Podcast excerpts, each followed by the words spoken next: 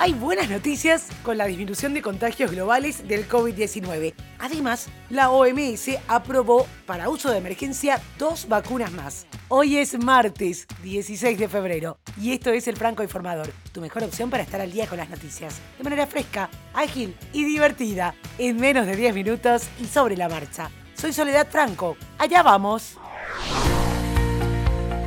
Los contagios globales de COVID-19 se redujeron a la mitad desde principios de 2021, de 5 millones en la primera semana de enero a 2,6 millones en los pasados 7 días. Esto fue destacado este lunes por el director general de la Organización Mundial de la Salud, Tedros Adhanom. El experto etíope también subrayó que la semana pasada se registró la cifra más baja de nuevos casos desde octubre, antes de que comenzara la tercera oleada en regiones como América y Europa mientras países como Nueva Zelanda e Irak registraron casos de nuevas variantes de coronavirus y optaron por imponer nuevas restricciones. El Reino Unido puso en vigor una cuarentena obligatoria en hoteles para los viajeros provenientes de países considerados riesgosos. Por su parte, el director de emergencias sanitarias de la organización, Michael Ryan, recordó que todavía no hay suficientes datos para garantizar que la vacunación vaya a interrumpir la transmisión de la enfermedad. No obstante, indicó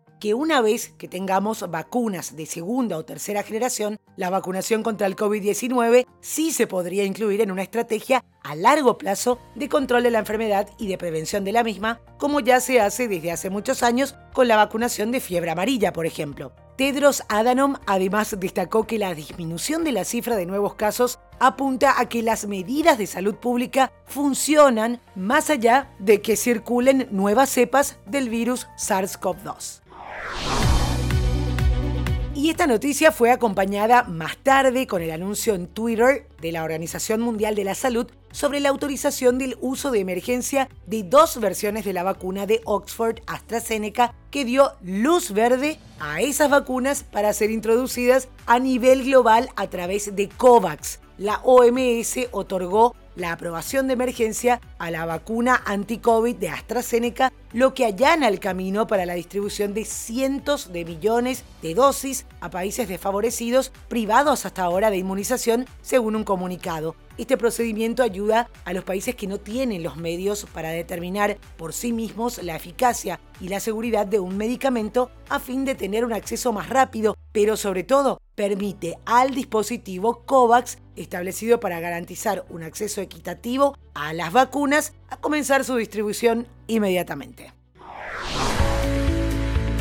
Chile es el líder de la región en cuanto a vacunación contra el coronavirus. Si todo se mantiene como el gobierno de Sebastián Piñera prometió, para el 25 de febrero, 4 millones de personas habrán recibido la primera dosis. Chile tiene varios acuerdos con distintos laboratorios. Llegarán tres cargamentos del laboratorio chino Sinovac de 2 millones de dosis cada uno. También 400.000 nuevas dosis de Pfizer. En abril esperan que lleguen 4 millones de vacunas de AstraZeneca Oxford. Además, en abril deberían llegar 7,6 millones de dosis a través del mecanismo COVAX y 4 millones de vacunas de Johnson Johnson. Colombia también ya recibió las primeras 50.000 dosis de vacunas contra el COVID-19. El presidente Iván Duque y varios funcionarios acudieron al aeródromo a recibir el avión procedente de Bélgica luego de que una espera considerable de esos biólogos frente a la celeridad con la que llegaron las vacunas a otros países de la región. Duque recordó que las primeras vacunas se repartirán entre los trabajadores de la salud y los mayores de 80 años, luego de lo cual la inmunización descenderá en la escala de las edades y oficios de riesgo hasta cerrar el círculo con los más jóvenes y sin enfermedades de base. Y antes de continuar, hago una pequeña pausa para invitarte a formar parte de mi canal de Telegram, Podcasteando con Sole Franco. Si ya pensaste en crear tu propio podcast, ahí comparto noticias y recursos gratuitos sobre podcasting. En las notas del episodio te dejo el link o podés buscarlo directo en Telegram, Podcasteando con Sole Franco. Ahora sí, continuamos con noticias.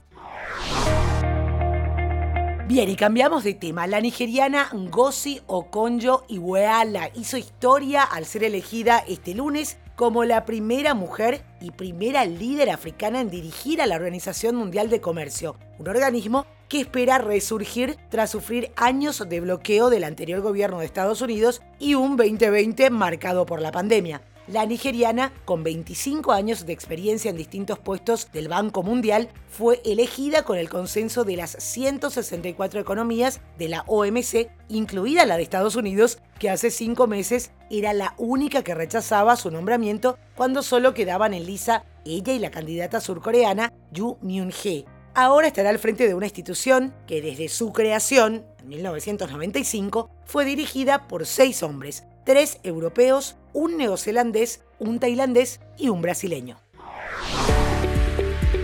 Los gigantes de la web pagarán a las empresas de prensa de Australia por el uso de contenidos si es que se llega a un buen puerto con el acuerdo que impulsa el gobierno y que llevaría a Google y Facebook a desembolsar una compensación millonaria de plasmarse, sería la primera vez que las grandes tecnológicas de la web acuerdan pagar a los periódicos y periodistas por las noticias que escriben y publican online. Y atención, este es un acuerdo que seguramente tendrá implicancias mundiales.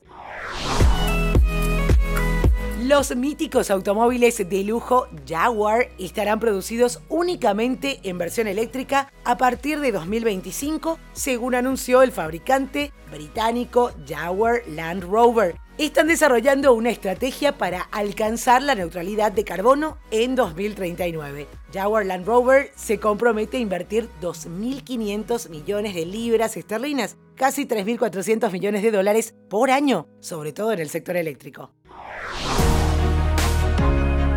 Y el fútbol argentino está de luto. El ex delantero y campeón mundial con el seleccionado de fútbol de este país en 1978, Leopoldo Jacinto Luque, falleció a los 71 años. Fue víctima del coronavirus y estuvo internado durante más de un mes en la clínica de Cuyo, en Mendoza. Los campeones del mundo, Ubaldo Filol y Alberto Tarantini, reflejaron su dolor en sus cuentas personales de Twitter. Mario Alberto Kempes, leyenda viva del fútbol argentino, subió dos posteos a su cuenta de Instagram a modo de homenaje. Con la muerte de Leopoldo Jacinto Luque ya son seis los campeones mundiales de Argentina, del 78 y del 86 que fallecieron, siendo el último que recordamos todos aún hace tres meses, Diego Armando Maradona.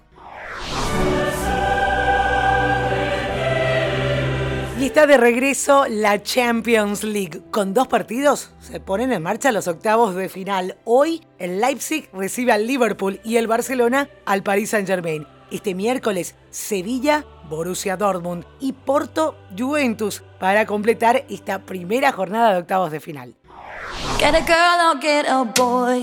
One plus one. La música hoy con Kate Hudson, quien compartió el video musical de su tema Uno más Uno. La canción es parte de la película musical de Sia, Music, la cual ya está disponible. El video fue grabado en una sola toma y muestra a Kate Hudson bailando dentro de un stage con otros bailarines. También aparece Maddie Ziegler. One plus one, sway with me to the light, hold me for y esto es todo por hoy, ya estás al día con las noticias. Te agradezco por hacer del Franco Informador parte de tu rutina diaria de información.